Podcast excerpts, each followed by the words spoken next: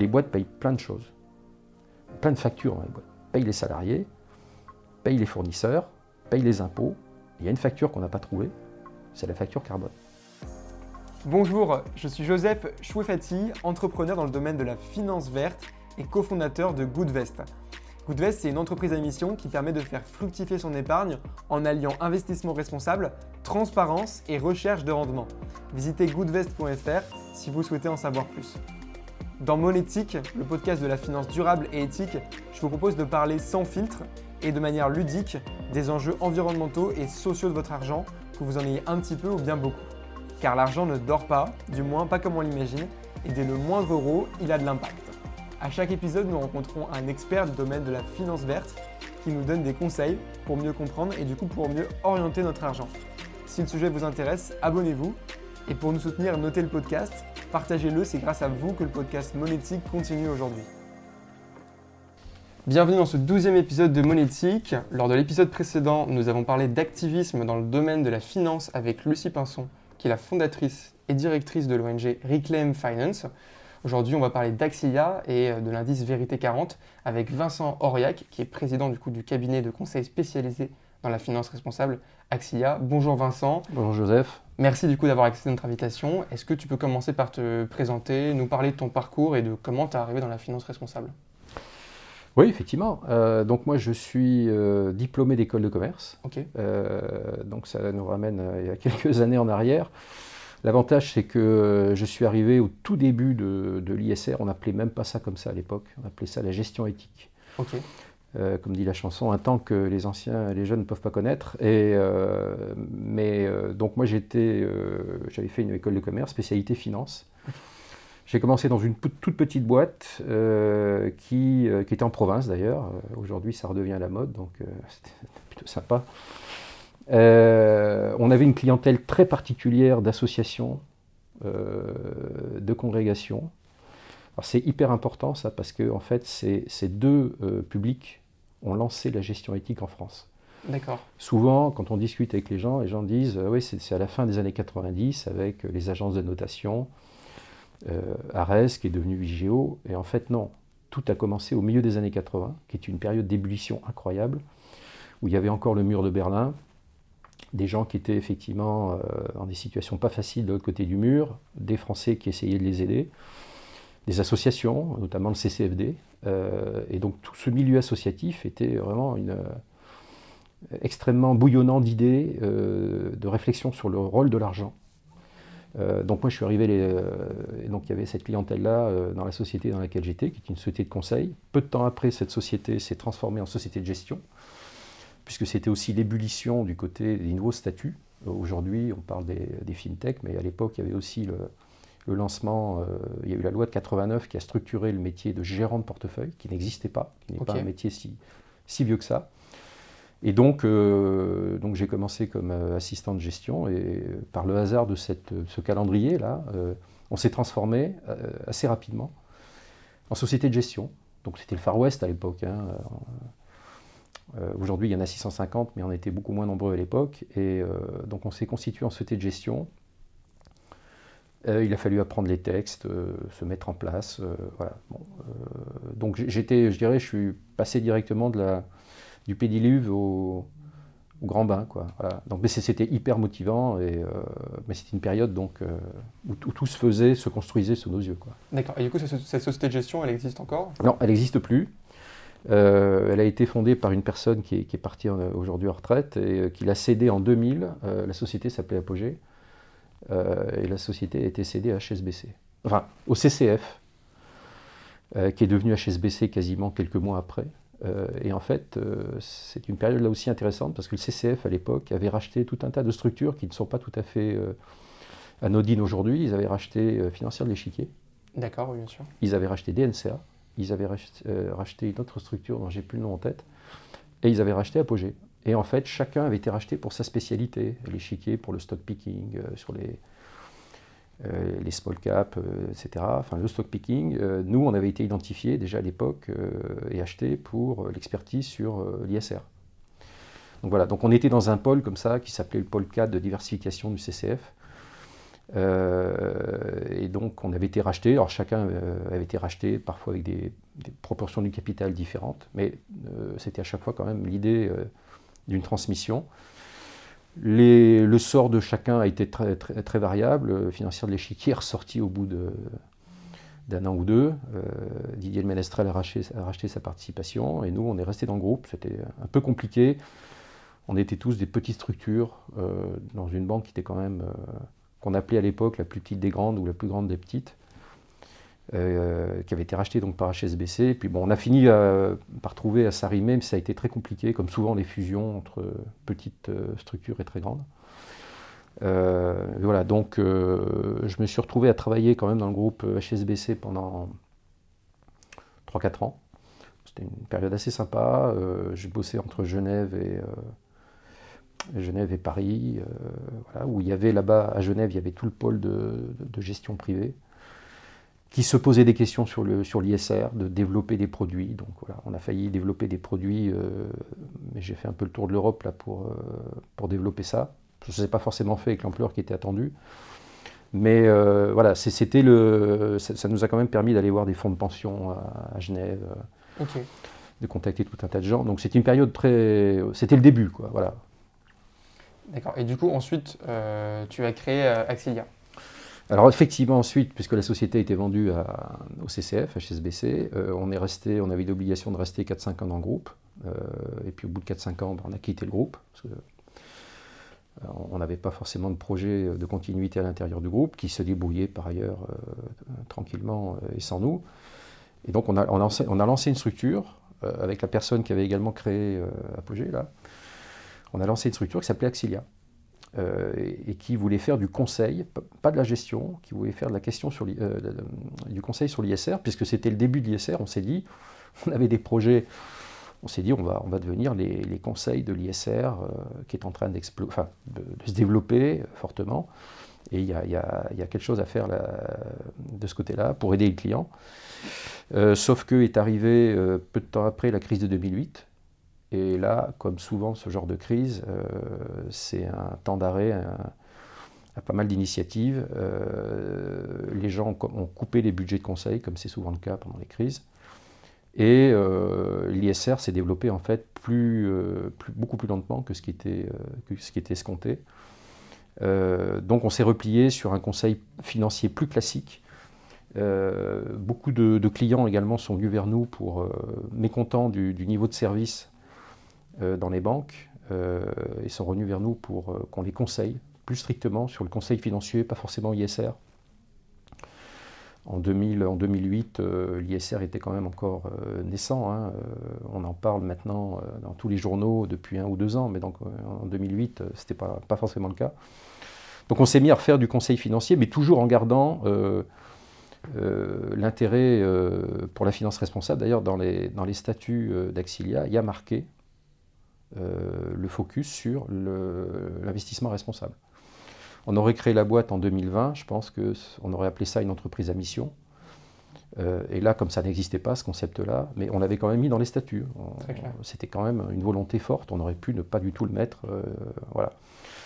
Donc, euh, bah, de, 2000, de 2015, où la boîte a, été créée, jusqu'à il y a. aujourd'hui, 2005, pardon, oui. Jusqu'à aujourd'hui, bah, il y a eu toute cette évolution. 2008, euh, donc le, temps d'arrêt, recentrage sur le conseil financier plus classique. Conseil des associations fondations. J'ai toujours, moi, gardé l'axe de, de, de, vulgarisation euh, autour de la finance responsable. Donc ça a pris euh, deux axes. on a organisé à partir de, 2007 des ateliers de la finance responsable. Donc ça a duré dix ans, et pendant dix ans, on a reçu à peu près 1000 personnes notamment du secteur euh, des associations, des fondations, mais pas que. Euh, où on, a commencé, on était, on était une dizaine autour d'une table, et puis à la fin, on, faisait des réunions à 200 personnes dans, des, coins, dans des lieux tout à fait sympas, avec des intervenants. on avait à peu près une, quinzaine d'intervenants par jour sur différents sujets de la finance responsable, l'engagement, l'impact, les startups, etc., etc. Je me souviens une, une très très belle édition 2015 où on avait, on avait fait, je pense, c'était la plus belle édition. Euh, on avait fait un, repas à partir d'un vendu. C'était le début de Phoenix. Bien sûr. donc le repas pour 200 personnes était fait à partir d'un vendu qu'on avait récupéré dans un, un supermarché. J'étais le premier à, embêter Phoenix et le Baluchon à l'époque était un traiteur d'insertion à faire ça. M'a dit, tu étais le premier à faire un truc comme ça. Mais je dis, ouais, il faut, faut, aller au bout de l'idée si effectivement il y a des invendus. Donc on avait fait un repas pour 200 personnes. Euh, c'est avec Jean Moreau du coup euh... Ouais, Jean Moreau. Euh, et puis le Baluchon qui est un traiteur qui fait un boulot formidable euh, là-dessus, où les, les, cuisiniers ont, découvert les camions de Phoenix et ont fait le repas comme ça au débeauté. D'habitude ils commandent, là on leur, livrait, il fallait qu'ils se débrouillent de ça, mais ils s'en sont tirés magnifiquement. Et toute la journée, on avait reçu, on avait fait des interventions sur euh, tout un tas de sujets. Et déjà en 2015, euh, bah, c'était une année quand même assez propice, on avait parlé du carbone, parce que c'était les accords de Paris. Donc là, eh on était les premiers à parler de l'empreinte carbone. Je me souviens que Trocost était venu euh, quasiment monter en chair là, pour parler du carbone. Et très souvent, le, parti pris, c'était l'innovation. Donc le parti pris, c'était d'aller choisir des gens qui commençaient à faire passer des idées nouvelles, et de les faire connaître au plus grand nombre. Alors peut-être que certains n'ont pas perçu euh, parfois l'audace des idées, mais en tout cas, euh, voilà, on, a fait passer euh, quasiment dans leur année de création beaucoup de start-up. je me souviens en 2015, ou peut-être même déjà en 2014, on avait fait passer United Credit, Alter Equity, voilà, il y, a un certain nombre de... c'est ces deux noms qui me viennent en tête, mais on avait fait venir des gens pour euh, voilà, qu'ils présentent leur, euh, avec leurs mots à eux euh, leurs innovations. Ok. Et c'était hyper sympa. Donc ça, c'était la, dimension, je dirais, finance responsable. Et puis il y avait une deuxième branche où on faisait connaître, puisque c'était encore très peu connu, donc il fallait, il fallait faire l'effort de, de, faire connaître aux gens toutes ces, toutes ces idées. On avait les Profit for Non-Profit Awards, donc qui, était, plus sur la dimension de philanthropie, mais philanthropie, ISR, tout ça, ça peut se rejoindre. Hein notamment dans tout ce qui est fonds de partage. Et euh, là, l'idée, c'était de récompenser tous les produits financiers euh, qui avaient une dimension de partage. Donc quand on les achète, il y a des dons qui sont générés d'une manière ou d'une autre, par un mécanisme euh, qui peut être plus ou moins, enfin, qui, peut, qui, a différentes formes. Il y a des dons qui sont générés pour des associations, fondations. Voilà. Donc ça, on a commencé ça en, 2000, en 2009. Donc on a fait ça aussi. Euh, donc on remettait des prix à des, produits. Euh, on s'est aperçu là qu'il n'y avait pas que le système de partage d'intérêt. Euh, à un moment donné, quand les taux d'intérêt sont mis à tomber vers zéro, même si, tu partages 100% des intérêts, 100% ben, de zéro, ça fait zéro. Donc on a vu venir le coup. On a commencé à récompenser d'autres formes de partage, les cartes bancaires avec des cartes bancaires, à chaque fois qu'on l'utilise ou qu'on retire un DAB. Ça rendit au-dessus euh, euh, Non, ça peut faire un don de, 1 ou 2 centimes. Il y a effectivement ensuite le système de l'arrondi qui est arrivé. Euh, il y a également des systèmes de, points de fidélité digitaux, de partage de frais de gestion. Donc c'est plus là, c'est plus un partage d'intérêt, comme sur un livret ou, sur des fonds obligataires. C'est la société de gestion qui partage les frais de gestion. Euh, d'ailleurs, là où il y avait aussi déjà un glissement, euh, c'est plus le particulier qui, donne, mais ça peut être l'intermédiaire financier. En partageant, les, frais de gestion, c'est l'intermédiaire financier. Euh, et donc on voyait bien qu'il y, avait un glissement du partage d'intérêts qui pouvait plus se faire puisque les taux étaient à zéro, ça a quand même duré 30 ans. Il hein. faut bien voir que le premier fonds de partage est né en 83 au profit du CCFD, comité catholique contre la faim et le développement, et ça a permis quand même au CCFD de récupérer 30 millions d'euros en 30 ans. Euh, comme les taux en 83 étaient à 17%. à l'époque, on partageait la moitié de 17. La moitié était gardée par le client, l'autre moitié était versée au CCFD. Donc dès qu'il y avait un peu d'encours, ça faisait des sommes qui n'étaient pas négligeables du tout. Aujourd'hui, les taux sont négatifs. Donc ça serait à l'association de payer le, donateur, ça ne marche plus. Mais il y, a donc tous ces mécanismes de euh, carte bancaire euh, arrondie, euh, les points de fidélité digitaux. Et puis, depuis, c'est récent, hein, depuis 3-4 ans, les, intermédiaires financiers partagent donc les frais de gestion, donc leur chiffre d'affaires. Ils peuvent partager un bout des bénéfices, ils donnent du temps de leurs salariés, et ça c'est très récent ça montre bien qu'on euh, est passé également d'un moment où euh, on partageait sur un produit, donc c'était vraiment du, micro-don, à un moment où on partageait sur, au niveau de l'entreprise, au niveau corporate, donc on est passé d'un cran au-dessus. Et les entreprises se reconnaissent aujourd'hui une responsabilité, pas simplement sur le produit, mais sur l'ensemble de, de l'entité économique. Et là, les montants sont en train d'exploser et on commence à voir bah, des gens comme. Alors, au début, le partage de frais de gestion, c'était l'échiquier. Financière d'échiquier a fait ça avec sa propre fondation. Maintenant, on a des gens comme Amiral Gestion qui font ça sur les bénéfices. On a Eleva Capital qui donne 10% également, qui a même donné 10% de ses actions à une fondation pour l'UNICEF. Évidemment, donc on a récompensé tous ces gens-là. On a à peu près euh, une quinzaine, vingtaine de, euh, financiers qu'on a récompensés, soit pour leur euh, entreprise, soit à titre personnel, parce qu'il y a vraiment des gens qui ont eu des parcours incroyables. Tous ces, tous ces bénéficiaires-là et ces lauréats sont sur le site profitfornonprofitawards.com. et aujourd'hui, comme ce sont en plus des gens qui sont bons en termes de, performance et d'organisation, ils, sont en train de montrer l'exemple plein d'autres structures. Donc il y, a des, il y, a des, jeunes aujourd'hui qui, quand ils créent leur boîte, ils se disent, bah, si je crée une société de gestion, elle va donner 1% de son chiffre d'affaires, elle va donner 10% de ses profits, parce que je l'ai vu ailleurs. Et en plus, évidemment, euh, comme on le dit souvent, vous le retrouvez au centuple. C'est-à-dire que les clients euh, trouvent ça génial, plutôt que de rester dans l'image d'épinal du financier qui, qui fait beaucoup d'argent et qui garde tout pour lui. Euh, cet altruisme-là est, perçu positivement, surtout aujourd'hui. C'était peut-être moins vrai à l'époque. Donc on a fait ces prix. en 2015, euh, on, voyait quand même la population euh, des intermédiaires financiers qui n'était pas encore en train de véritablement exploser. Euh, on, trouve, on, a un peu de mal à trouver les, relais, la puissance de relais par rapport à ce qui s'était fait avec le partage d'intérêts dans les années 80. Et là, quelqu'un qui faisait partie du jury, qui est un financier, que que je vais citer, qui s'appelle Stéphane Toulieu, qui était l'ancien directeur général de la financière de l'Échiquier, qui était à l'origine de la fondation de l'Échiquier, nous a dit, parce qu'il passe beaucoup de temps, enfin il passait beaucoup de temps aux États-Unis, il nous a dit j'ai vu un truc incroyable aux États-Unis, j'ai vu euh, une société qui s'appelle Salesforce, qui a inventé un système qui s'appelle One One One, et euh, qui est en train de faire un truc génial. Euh, c'est Marc Benioff qui a lancé ça, son patron. On lui a dit Stéphane, on ne connaît pas Salesforce, c'est quoi ce truc-là Donc ça c'était en 2015. Euh, explique-nous le One One. Ça a bien changé. Hein Depuis, ça a bien changé. Tout le monde bien changé. Salesforce. Euh, oui, c'était 99 Salesforce, euh, le lancement. donc, lui, il a, il, a, vu ça en 2015. Il nous, a, il nous a expliqué le truc. On lui a dit bon, bah, ça a l'air vachement sympa. C'est pas de la finance. Nous, on est des financiers, on récompense des initiatives financières.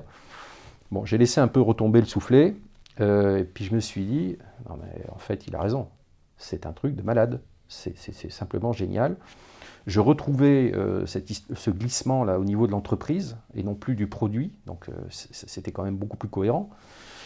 Euh, il y, avait cette notion d'alignement, il y avait la cohérence entre les valeurs de l'entreprise et de la fondation, et ce, ce, mécanisme du one-one-one, 1% de mon chiffre d'affaires, 1% du temps de mes salariés et 1% de mes actions vont au non-profit. Simple. Euh, on leur a remis un prix en 2015. Euh, on, avait même envoyé un courrier euh, à San Francisco. C'est revenu à Paris, comme quoi ils suivent leur truc. C'est pas resté lettre morte. On a eu le directeur général de Salesforce qui est venu chercher son prix. Dans la salle, il y avait 10 personnes de Salesforce à l'américaine, des Français. Hein. Mais l'esprit américain, dès qu'ils ont reçu le prix, ils se sont levés, c'est limite pom-pom girl, hyper content d'avoir le truc. Ça allait de, l'assistante au directeur commercial qui était dans la salle. Tous les financiers les regardaient dans les, dans, les, dans les vestons, les costumes serrés, en disant qui, qui c'est ces gens-là, qui, qui, qui s'épandent comme ça, qui sont vachement contents d'avoir un prix, alors que quand euh, généralement un, financier monte sur scène, il est presque gêné quoi, d'avoir le prix, il ne sait pas si, euh, faut remercier, ou si c'est assez, s'ils ont donné assez ou pas assez. Bon. Et on s'est dit, et beaucoup de gens dans la salle ont dit, mais c'est incroyable ce qu'ils font. Hein. Euh, ils ont donné des exemples, etc. etc. Et beaucoup de gens dans la salle, je pense à une personne notamment, je pense à Arnaud de Langotier dans Playgest, s'est dit, est venu vers moi à la fin de la journée, il me dit Ça y est, j'ai trouvé. Je cherchais comment, entre guillemets, impacter euh, ma stratégie de philanthropie. Euh, on fait un peu de mécénat en interne, c'est le début, mais je, tâtonne, je cherche un truc mobilisateur pour le, pour le personnel, les salariés. Et il dit Grâce à toi, je viens de trouver. Ce one-one-one est un truc de malade. Euh, c'est hyper engageant, euh, c'est hyper impactant. Et euh, est-ce que tu es d'accord pour m'aider à, monter ce truc-là? Je dis ouais, absolument. Donc on a aidé en play geste. C'était le début, donc là ça a donné une, première visibilité. On a remis des prix à cette nouvelle génération de financiers altruistes, on les a appelés comme ça. et on s'est aperçu également que c'était le début d'un mouvement de génération. C'est-à-dire qu'il y a des jeunes qui euh, raisonnaient comme ça, et il n'y en avait pas avant qui faisaient comme ça, et quand ils étaient plus âgés, ils ne raisonnaient pas comme ça non plus. Et à un moment donné, une, année, on devait être en 2017, un des membres du jury a dit, je ne sais pas si vous avez remarqué, mais ils ont tous entre 25 et 32 ans. Tous, les dépôts de dossiers, là, puisqu'on on lançait des appels à projets sur Internet pour que les gens nous fassent part de, ces démarches altruistes, déposer des dossiers, et euh, on a compilé les réponses. Et donc ce, ce, jury a dit, mais ils ont tous entre 25 et 32 et personne n'avait remarqué. Et on lui a dit, c'est très juste. Et en fait, avant 25 ans, ils sont à l'école. Euh, euh, après 32 ans, c'est déjà une autre génération qui, qui, réagit différemment. Et on avait là, entre 25 et 32, cette espèce de génération des millénials, euh, qui, était qui était une, nouvelle génération, ce qu'on a appelé nous les entrepreneurs altruistes, qui était une rupture par rapport au format historique, c'est-à-dire que habituellement, la philanthropie en France, c'est j'ai réussi dans les affaires, à 60 balais, je vends, ma boîte. 10% de ce que j'ai gagné, je le mets dans une fondation. Euh, et voilà. Or, la jeune génération, c'est qu'on n'a pas le temps d'attendre 40 balais euh, pour avoir de l'impact. Il faut de l'impact tout de suite. Quand ils créent une boîte, c'est une boîte de solutions euh, pour le climat, pour tout un tas de sujets. et donc, ils ont cette exigence d'impact maintenant, et l'entreprise, c'est un levier du changement. Donc l'entreprise propose des solutions euh, et en même temps euh, partage la valeur euh, avec les salariés en engageant les salariés et au profit donc d'associations, de fondations. Et on a récompensé depuis 2015 une, vingtaine de boîtes dans tous les secteurs le tourisme, la mode, la finance, l'alimentaire. et dans tous ces secteurs, il y a des gens qui, ont, fait cette bascule intellectuelle de se dire euh, ma boîte va me servir à, faire changer le, monde quelque part. Et on a eu beaucoup de filles d'ailleurs. Au début, on n'avait que, euh, que des garçons. Et depuis 4 ans, on n'a que des filles. Euh, beaucoup de filles. et qui vont même parfois au-delà de, de ce qu'on a vu au départ, de, des modèles que j'ai évoqués. Parfois, c'est beaucoup plus que 1%. voilà. donc ça, ça fait plaisir de voir que voilà, c'est pas que dans la finance. Et d'ailleurs, la finance était plutôt en retard la finance est en train de reprendre euh, ce wagon-là de, la philanthropie. Et on commence à voir, c'est pas encore la déferlante, on commence à voir des sociétés de gestion qui se créent, beaucoup, de conseillers financiers. Il y a plus de conseillers financiers altruistes que de sociétés de gestion altruistes. Il y a beaucoup plus de conseillers financiers aussi. C'est vrai, mais euh, je dirais euh, à voir si dans 2-3 ans. en termes de proportion. en termes de proportion. En tout cas, les sociétés de gestion seraient, seraient bien, bien inspiré de, regarder ce qui se passe. Parce que je pense que si des conseillers financiers qui ont des moyens euh, financiers quand même sans commune mesure avec une société de gestion, euh, si un conseiller financier peut le faire, les sociétés de gestion aussi. Je pense qu'une société de gestion peut le faire. Très clair. Donc maintenant, on va parler un petit peu plus de l'indice euh, Vérité 40. Donc Axia a récemment décidé de créer son propre indice, si on peut l'appeler comme tel, qui, qui, est Vérité 40. alors, qu'est-ce que c'est Vérité 40 et et euh, est-ce que c'est un, clin d'œil euh, à un autre indice euh, français très connu Comment est-ce que vous êtes arrivé à l'idée de créer cet indice? Je ne citerai pas le nom. en fait, c'est un parcours qui a commencé il y a deux ans. et il y a deux ans, on a un de nos clients qui avait reçu une grosse donation et qui souhaitait peut-être porter un peu par la montée de tous ces sujets euh, sociétaux, euh, climat, pauvreté, inégalité, qui souhaitait donner une orientation socialement responsable à ce très gros don, qui était en plusieurs millions d'euros. Euh, et donc, au même moment, il y avait également le fait que l'argent ne rapportait plus rien, autour de 0%. D'ailleurs, moi, c'est à cette époque-là que les, clients ont commencé à me dire, mais Vincent, si l'argent ne rapporte plus rien, il faut le mettre là où il est utile. Il n'y a même plus de questions à se poser. C'est des évidences comme ça, c'est souvent les clients qui, euh, qui, te les rappellent. Et euh, donc il y a deux ans, ces clients ont voulu faire de l'ISR. On a cherché des fonds ISR qui combinaient une bonne performance, ça reste une, exigence, et puis une satisfaction de, leurs attentes à eux. Ce sont des attentes qui s'expriment généralement sous forme d'exclusion. Je ne veux pas investir dans le tabac, je ne veux pas investir dans les armes, je ne veux pas investir dans l'alcool. Ça, c'est le, je dirais, c'est le vocabulaire le plus simple, c'est l'alphabet le plus simple à comprendre très généralement par un investisseur. Euh, et c'est pas toujours évident de trouver des fonds qui respectent ce genre de, choses-là, parce qu'il y en a certains qui ne le pratiquent pas. L'exclusion du tabac, par exemple, c'est pas évident. Quand on parle à des financiers, euh, du moment que le business il est légal, euh, il y a des financiers qui considèrent que c'est pas évident de, ne pas en avoir en portefeuille. Euh, ça choque toujours les, en tout cas nos, clients, qui se rappellent qu'il y a 70 000 morts associés au tabac en France que ça n'est d'ailleurs dans aucune grille de lecture ESG. Euh, on, va mélanger des dizaines de critères, voire des centaines de critères, et à aucun moment on tiendra compte de euh, du, caractère létal de ces activités. Parenthèse. Euh, donc ils sont partis, on est parti avec des fonds ISR, et puis en cours de route, un de nos clients nous a, enfin ce client nous a rajouté une quatrième exclusion. Donc tabac, armes et alcool. Ils nous ont dit on ne veut pas investir dans les EHPAD, on ne veut pas investir dans les maisons de retraite. Ah bon? C'était bien la première fois qu'on entendait cette chose-là. Euh, et en fait, euh, quand on connaît l'association, euh, c'est pas très surprenant. Je peux donner le nom, l'association, c'est les Petits Frères des Pauvres. Ce sont des gens qui envoient des bénévoles chez les personnes âgées, isolées, financièrement précaires, pour qu'elles vivent au mieux leur retraite et qu'elles finissent leur jour chez elles. Donc maintien à domicile. Hashtag maintien à domicile. Donc c'est assez logique de penser que l'EHPAD, c'est un peu l'antinomie de ça. Euh, en plus, euh, les personnes qui sont aidées n'ont aucunement les moyens euh, de payer les EHPAD. J'ai lu ce matin que c'était 2000 euros par jour en moyenne en France. ça, peut être, ça peut aller très au-delà de ça. 2000 euros par jour 2000 euros par, par, par, mois. pardon. Par mois. 2000 euros par mois. je vais un peu trop vite là. 2000 euros par mois. et donc, ils nous ont dit on ne veut pas investir dans les EHPAD on s'est dit, il euh, faut peut-être qu'on aille vérifier. Ce n'est pas une demande habituelle. On est allé voir 4-5 gérants, euh, tous qui ont tous pignon sur rue, euh, tous labellisés ISR, pour les, enfin, 4 sur 5. Et en fait, quand on est allé voir, ils ne comprenaient pas. Ah bon, il faudrait exclure Mais on a C'est un business légal. Nous, il n'y a pas de problème.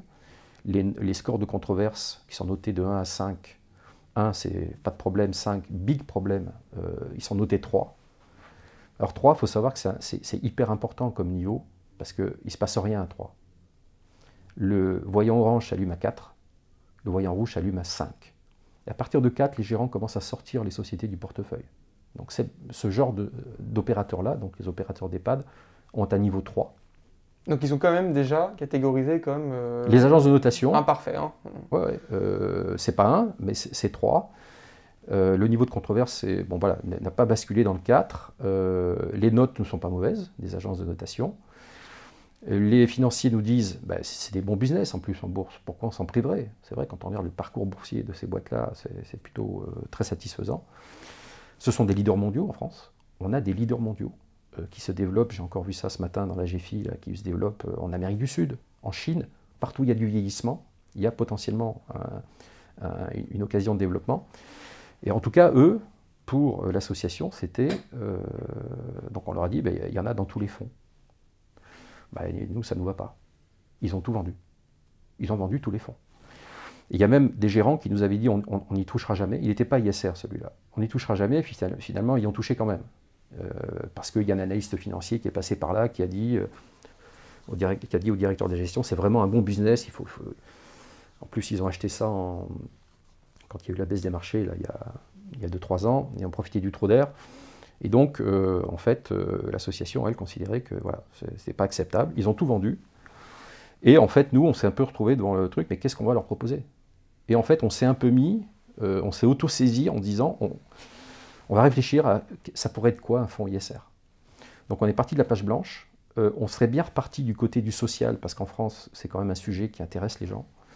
Donc on aurait bien voulu travailler sur les salaires, sur euh, la répartition des effectifs, euh, mais on ne trouvait pas l'info. On a même interrogé euh, toutes les boîtes du CAC 40 par mail en leur demandant la répartition des salariés par collège, ouvriers, agents de maîtrise, cadre. les, niveaux de salaire, machin truc. La moitié des boîtes nous ont pas répondu. Un quart nous a dit, mais c'est déjà marqué dans le rapport annuel. Non, c'est pas marqué dans le rapport annuel, pas comme on veut, pas avec le niveau de détail qu'on souhaitait. Un autre quart nous a dit, c'est marqué dans le bilan social. Non, c'est pas marqué dans le bilan social. Le bilan social, très généralement, donne des chiffres sur la holding.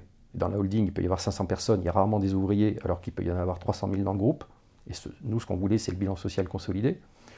Donc on s'est dit, bah, euh, on ne va pas se, euh, buter. On, a refermé la page, euh, la page provisoirement. On s'est dit, on y reviendra.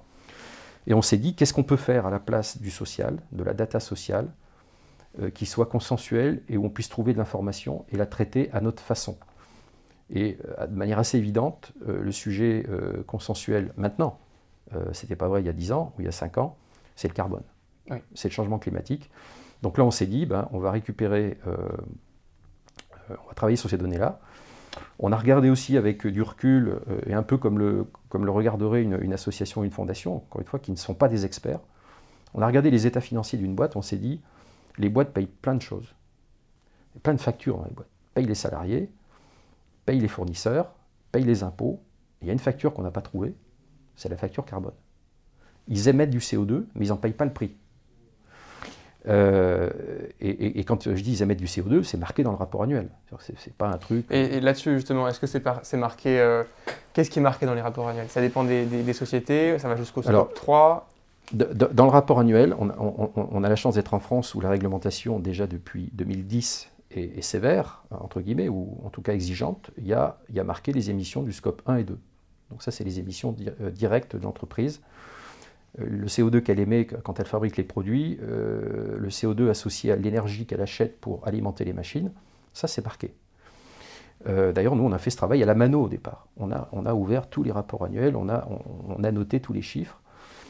donc pour notre facture, là, on s'est dit, sur une facture, il y a deux choses. Il y a la quantité et le prix. La quantité, pour nous, c'était les émissions de CO2. Et l'évidence euh, à l'époque, c'était de se dire, c'est toutes les émissions de CO2. C'est pas que celles de l'usine, c'est aussi celle du produit. C'est-à-dire que si je vends, si je suis hyper exigeant dans mon usine, mais que je vends un produit très polluant, ben, finalement, j'externalise sur le client les émissions de CO2 que je pourrais peut-être. C'est l'exemple de la Ferrari, euh, par exemple. Alors, la Ferrari, euh, c'est, disons une voiture, un SUV, par exemple. Parce qu'il y, a tellement peu de Ferrari que c'est presque un non-sujet. Mais le SUV, effectivement, c'est lui qui 80% des émissions de CO2 d'une voiture, c'est à l'usage.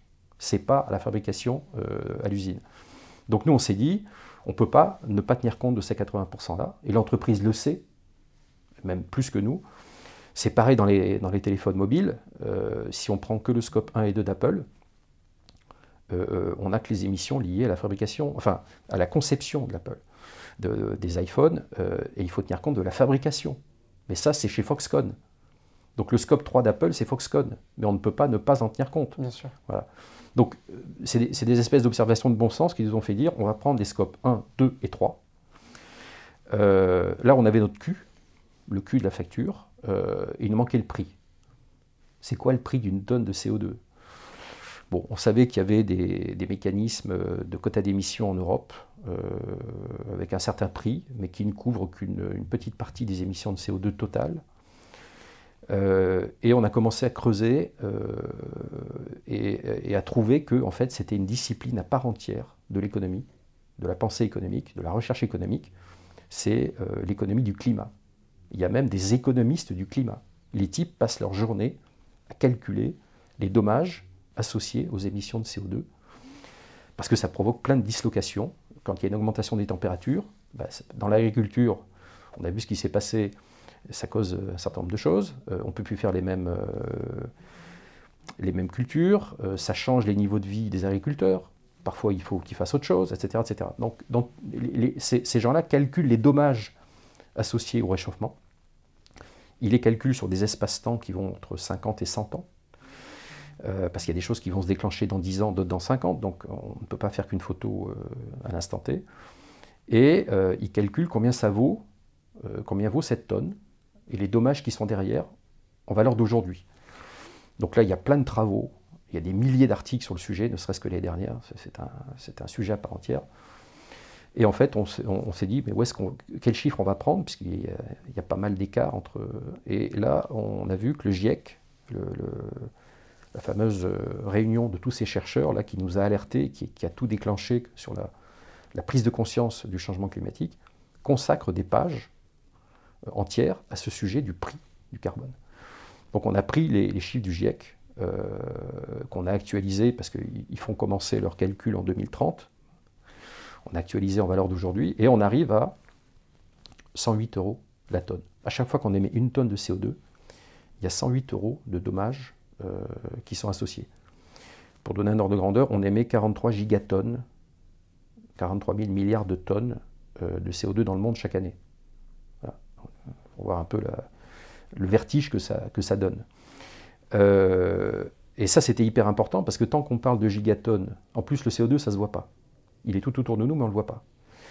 et si on ne lui met pas des euros, c'est une espèce de, euh, je dirais, d'existence parallèle. Euh, c'est un discours de scientifique qu'on ne comprend pas toujours d'ailleurs. Euh, et puis, on a les entreprises, ou nous-mêmes d'ailleurs, qui raisonnons en euros, de budget, de, chiffre d'affaires. voilà. Donc, on s'est dit, si on exprime en euros les tonnes de CO2, on, va rendre, on va rendre les choses beaucoup plus, beaucoup plus concrètes. On va voir quel impact ça peut avoir dans les entreprises. C'est-à-dire que si donc on crée cette facture avec les tonnes de CO2 qui sont publiées dans les rapports annuels, qu'on multiplie par 108 euros, on va regarder si c'est beaucoup plus que les salaires, beaucoup plus que les fournisseurs, ou euh, au contraire, euh, pas grand-chose.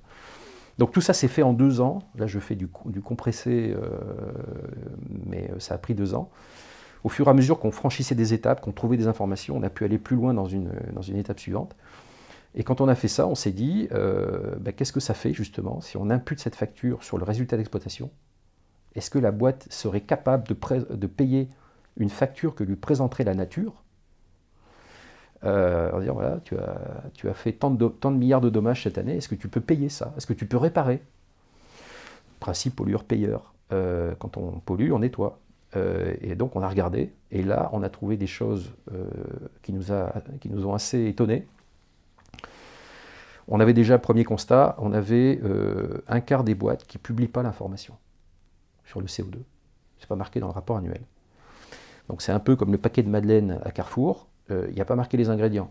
Je pense qu'aujourd'hui, quand on voit ce genre de paquet, on le laisse dans le rayon.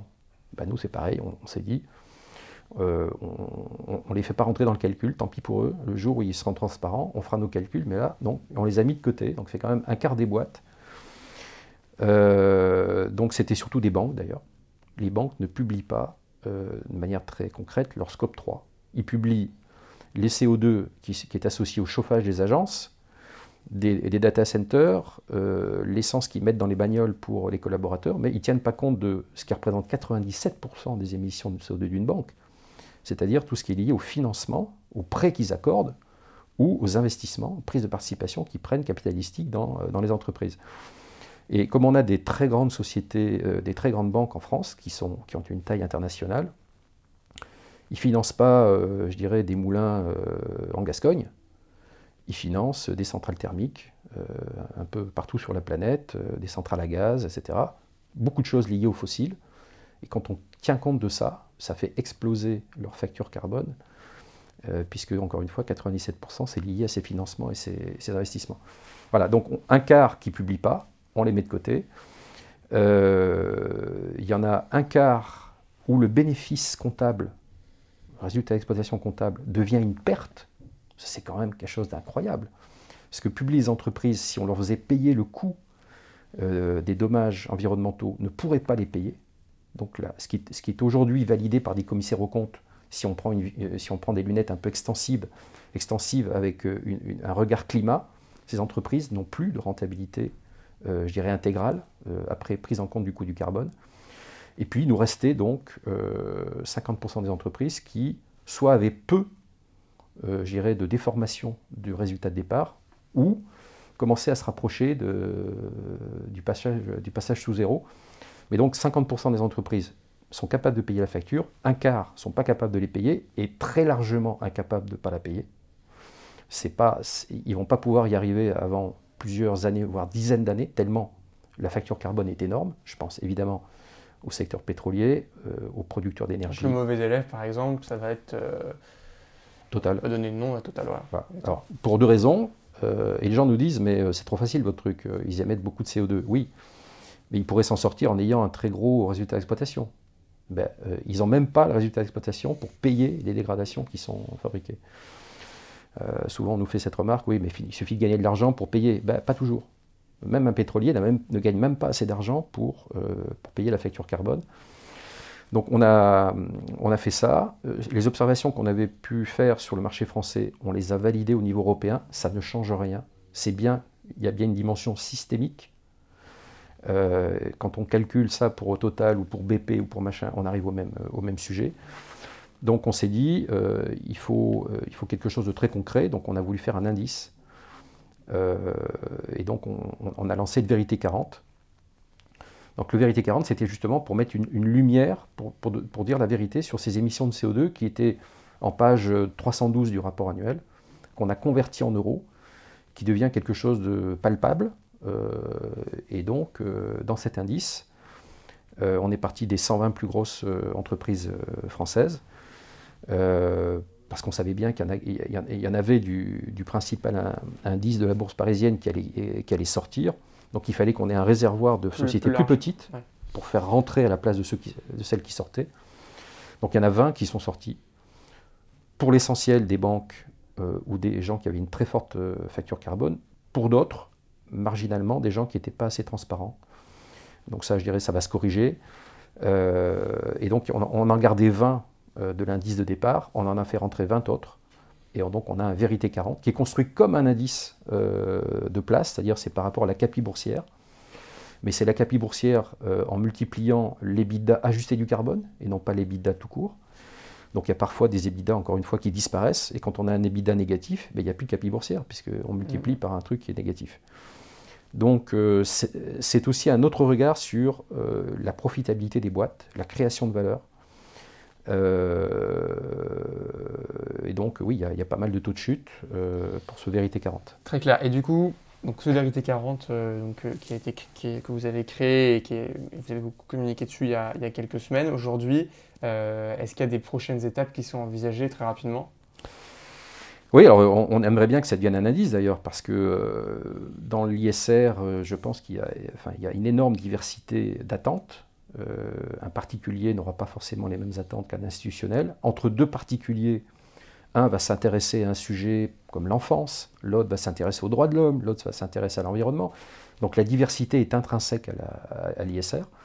Donc je pense que notre indice apporte une, touche de diversité. Euh, c'est une technologie nouvelle. C'est un peu comme l'ARN messager pour le, Covid, pour les vaccins. Euh, il y a toute la notation ESG qui a été créée en France en 97, donc elle a presque 25 ans. C'est une nouvelle manière de l'exploiter. C'est une nouvelle manière. Euh, la notation ESG, c'est du qualitatif. Il y a, il y a, il y a 40, 200 euh, critères. On note à chaque fois, c'est une appréciation qualitative. Nous, on, est dans quelque chose qui est plus rationnel. on prend les émissions de CO2, c'est audité, c'est voilà. On prend le prix d'expert donné par le GIEC et on, et on fait une facture. Il y a un critère visiblement, ça plaît beaucoup aux entreprises. Qui, euh, on, avait euh, Hélène Valade de LVMH qui était au webinaire de lancement, qui nous disait euh, être un peu fatiguée d'avoir à remplir des questionnaires de 70 pages. oui, Après, pour LVMH, je, je vais je vais faire une remarque. LVMH, c'est assez facile pour eux de, de, payer, la, de payer la facture carbone vu, le, vu, les, clair, vu la performance financière du groupe. Hein. C'est clair, euh, c'est clair. Mais euh, derrière sa remarque, il y avait le fait que la notation, qui, est une note, il faut bien voir qu'au final, quand on achète un fonds ISR, on se retrouve avec un fonds euh, qui dit Moi j'ai une note de 2,5, l'indice est à 2,8. ça veut dire quoi? 2,5 par rapport à 2,8 si ça passe à 2,6, j'améliore quoi? Il y a moins de CO2, il y a plus de femmes dans le COMEX, on ne sait pas. Encore une fois, il y a entre 40 et 200 critères. Euh, on ne sait pas quelles sont les pondérations dans la notation ESG. Euh, on, peut se satisfaire en disant que si toutes les boîtes sont passées au même filtre, bah, les meilleurs sortiront quand même. Mais c'est quand même un gros problème que ne pas pouvoir. Et moi, nous, c'était un problème avec nos clients. Nos clients ne nous demandent pas de notation ESG, ne reconnaissent pas leurs attentes dans la notation ESG. On a même un, client qui nous a dit avec votre démarche, de noter avec la facture carbone, je me sens capable d'aller expliquer ça devant un conseil d'administration qui n'est pas fait d'experts, alors que la personne ne prendrait à aucun moment le risque de, demander une heure de leur temps à ces gens-là pour leur parler de notation EG. Quand même bien voir qu'une notation EG, c'est 60 pages de, de PowerPoint, euh, et au final, euh, c'est ce que disait LVMH, Bouygues également, eux font des efforts parfois sur un axe très précis d'une année donnée, et ils, arrivent à, des, parfois à des résultats, pas toujours, mais parfois des résultats, mais ces résultats sont noyés dans la masse des 40 ou 200 critères. Bien sûr. C'est très frustrant de, leur part, et, il faut, il faut, euh, et on ne peut pas gérer une boîte en disant à ses collaborateurs, on va passer de 2,5 à 2,6. C'est pas comme ça que ça fonctionne. Il faut des, des KPI il faut des objectifs très précis, et là, on peut embarquer les, collaborateurs, et même parfois au-delà des engagements qui avaient été pris. Donc voilà, donc nous, on, nouvelle technologie, on, est né avec le Covid. Euh, en 97, quand la notation est sortie, on ne parlait pas de changement climatique, où c'était vraiment dans des cercles très, très, très restreints. Et aujourd'hui, on ne peut pas noyer euh, le changement climatique dans 200 critères. Ce n'est pas possible. C'est quelque chose qui va mobiliser euh, et, et, infléchir nos existences durablement, on est déjà en train de le voir. Donc il faut que ça soit au cœur du système, c'est l'église au milieu du village. Donc l'empreinte carbone. Et, donc là, donc, pour, nos, pour nos auditeurs, si on souhaite euh, consulter Vérité 40, c'est sur votre site internet Oui, sur le, site Axilia, axylia.com, euh, il y a une page Vérité 40, et il y a la liste des 40 valeurs qui sont dans l'indice, et parce qu'on nous l'a demandé, on a également mis la liste des 21 entreprises qui n'y sont plus. Et eh bien sûr. Bah, merci beaucoup Vincent. Bah, merci euh, Joseph. Euh, on se retrouve bientôt donc, euh, pour un prochain épisode de Monétique qui est le podcast de la finance durable et éthique. Merci d'avoir écouté cet épisode de Monétique, le podcast de la finance durable et éthique. Si l'épargne responsable vous intéresse, n'hésitez pas à visiter le site goodvest.fr. Vous pouvez retrouver Monétique sur goodvest.fr slash monétique, ainsi que sur les plateformes de streaming Spotify, Apple Podcast ou Deezer. Votre soutien compte, c'est ce qui nous permet de continuer. Donc abonnez-vous, notez le podcast 5 étoiles et partagez-le autour de vous. Enfin, ce podcast doit être collaboratif, alors envoyez-moi vos idées de sujets et d'invités à monétique.goodvest.fr. Nous revenons dans deux semaines avec un nouvel épisode. A bientôt sur Monétique.